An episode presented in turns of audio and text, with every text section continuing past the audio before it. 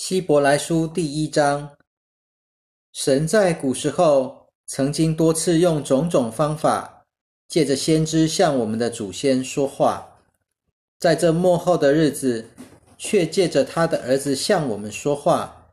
神已经立他做万有的承受者，并且借着他创造了宇宙。他是神荣耀的光辉，是神本质的真相。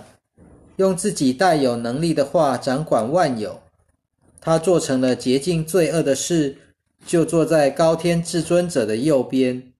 他所承受的名比天使的名更尊贵，所以他比他远比天使崇高。神曾对哪一个天使说过：“你是我的儿子，我今日生了你呢？”或者说：“我要做他的父亲。”他要做我的儿子呢？神差遣长子到世上来的时候，又说：“神所有的天使都要拜他。”论到天使，说：“神以他的天使为风，以他的仆役为火焰。”但是论到儿子，却说：“神啊，你的宝座是永永远远的，你国的权杖是公平的权杖。”你喜爱公义，恨恶不法，所以神就是你的神，用喜乐的油膏摩你，胜过高摩你的同伴。又说：主啊，你起初立了地的根基，天也是你手的工作，天地都要毁灭，你却长存；天地都要像衣服一样渐渐残旧。你要把天地像外套一样卷起来，天地就像衣服一样被更换。只有你永不改变，你的年数也没有穷尽。神可曾向哪一个天使说：“你坐在我的右边呢？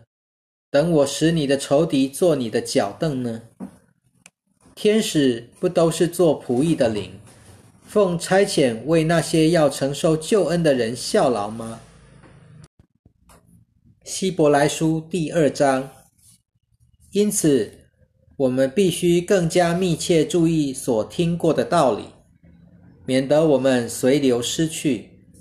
那透过天使所传讲的信息，既然是确定的，所有干犯和不听从的，都受了应得的报应。如果我们忽略了这么大的救恩，怎么能陶醉呢？这救恩起初是由主亲自宣讲的，后来听见的人给我们证实了。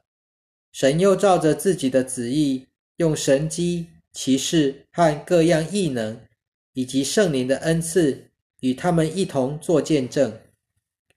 神并没有把我们所说的将来的世界交给天使管辖，但是有人在圣经上某一处证实说：人算什么？你竟纪念他，世人算什么？你竟眷顾他，你使他暂时成了比天使卑微，却赐给他荣耀尊贵做冠冕，使万物都伏在他的脚下。既然万有都服了他，就没有剩下一样不服他的了。但是现在我们还没有看见万有都服他，不过。我们看见那位暂时成了比天使卑微的耶稣，因为受了死的痛苦，就得了荣耀尊贵做冠冕，好叫他因着神的恩典，为万人藏了死位。万有因他而有，借他而造的那位，为了要带领许多儿子进入荣耀里去，使救他们的元首借着受苦而得到成全。本是合适的，因为那位使人成圣的和那些得到成圣的，同是出于一个源头，所以他称他们为弟兄，也不以为耻。他说：“我要向我的弟兄宣扬你的名，我要在聚会中歌颂你。”又说：“我要信靠他。”又说：“看哪，我和神所赐给我的孩子们。”孩子们既然同有血肉之体，他自己也照样成为血肉之体，为要借着死消灭那掌握死权的魔鬼，并且要释放那些因为怕死而终身做奴仆的人。无疑的，他不是要救援天使，而是要救援亚伯拉罕的后裔，所以他必须在各方面和他的弟兄们相同。为了要在神的事上成为仁慈忠信的大祭司，好为人民赎罪，因为他自己既然经过试探，受了苦，就能够帮助那些被试探的人。希伯来书第三章，因此同蒙天召的圣洁的弟兄啊，你们应该留心思想我们所宣认的使徒和大祭司。就是耶稣，他忠于那位委派他的，好像摩西在神的全家尽忠一样。他比摩西配得更大的荣耀，好像建造房屋的人比房屋配得更大的尊贵一样。因为每一间房屋都是人建造的，只有万物是神建造的。摩西不过是个仆人，在神的全家尽忠。为以后要传讲的事作证，但是基督却是儿子管理自己的家。如果我们把坦然无惧的心和可夸的盼望持守到底，我们就是他的家了。